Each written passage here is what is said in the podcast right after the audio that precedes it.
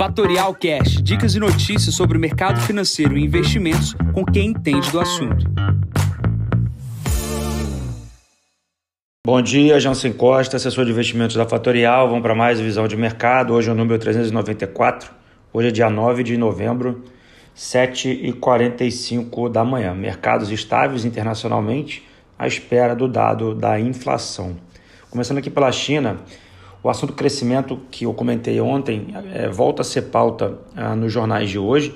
Basicamente, há um processo de deterioriza deteriorização do mercado imobiliário e essa situação ah, ela é preocupante para a questão do crescimento. Tá? Então, obviamente, isso não começou hoje, não vai terminar hoje, mas é uma situação que a gente tem que ficar olhando para a China para ver qual vai ser o movimento do partido uh, chinês. Né? Esse partido deve injetar algum recurso uh, no mercado, dado a necessidade que não ocorra a desaceleração do país. Tá? Então, fica aí o destaque.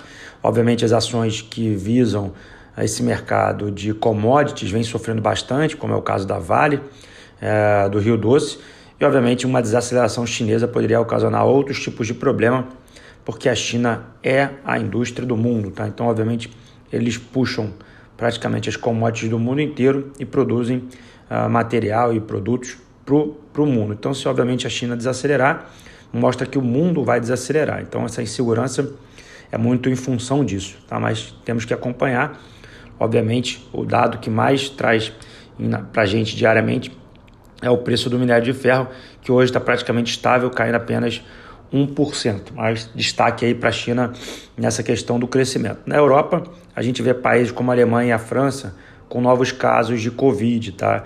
É engraçado falar, a gente está fazendo hoje um ano de vacina e esses países ainda com surtos de Covid acontecendo, mostrando que a vacinação ainda não está uh, perfeita, não está ainda acelerada nos países mais desenvolvidos, coisa que aqui no Brasil a gente já tem uma maior tranquilidade. Outra questão que veio também da Europa é o preço do gás. O preço do gás voltou a subir na Europa, dado que a China, desculpa, dado que a Rússia ainda não forneceu aquilo que prometeu, tá? Voltando aqui para os Estados Unidos, a gente tem hoje a divulgação de inflação de produtor, né, o atacado, e amanhã do varejo, tá? Então a gente está de olho nesses dois números. Obviamente, o mercado americano ele vem fazendo novas máximas seguidamente, é, e aí, obviamente, dados como a inflação poderiam pesar nas questões uh, da, da economia. Né? O que a gente está tendo lá na, nos Estados Unidos é a divulgação de resultados. Ontem a gente teve o resultado, a principal empresa foi a PayPal, o lucro veio acima das expectativas, porém a receita deu uma decepcionada e as ações ontem no aftermarket uh, caem quase, quase, 5, quase 5% de queda. Tá?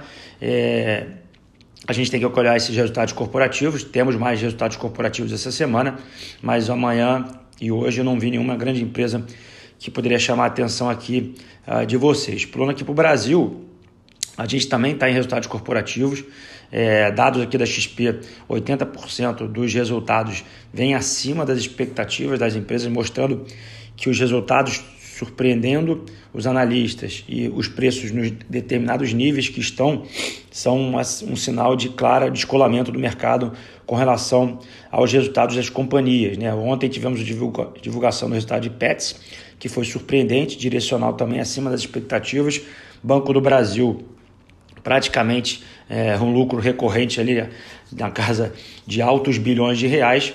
E hoje, na parte aqui da manhã, tivemos também o resultado do BTG é, sendo divulgado com um ROI, né, que é um resultado sobre o patrimônio, de 20%. Então, ou seja, bancos ah, continuam gerando dinheiro, empresas principalmente o destaque de ontem de Pets superior aí às expectativas do mercado e a gente precisa ver como é que o mercado vai reagir a esses lucros. Tá? O que a gente tem aqui no Brasil, diferentemente do mundo inteiro, são essas pautas que estão ali na questão do PEC dos precatórios e, obviamente, a eleição no ano que vem e essa disputa no STF. Tomara que isso se resolva para que a gente possa surfar alguma recuperação até o final do ano. Na agenda de hoje, 10h30 da manhã, o PPI nos Estados Unidos, 11 horas da manhã, há um discurso do Jerome Powell falando hoje e no fechamento do mercado, mais empresas divulgando os seus uh, balanços trimestrais, como Localiza, Carrefour, a Aeres, BR Distribuidora, que agora mudou de nome, Santos Brasil, uh, ah, MRV e Iguatemi. Tá? De olho nessas empresas no dia de hoje. E no momento, o S&P opera com 4.696 pontos.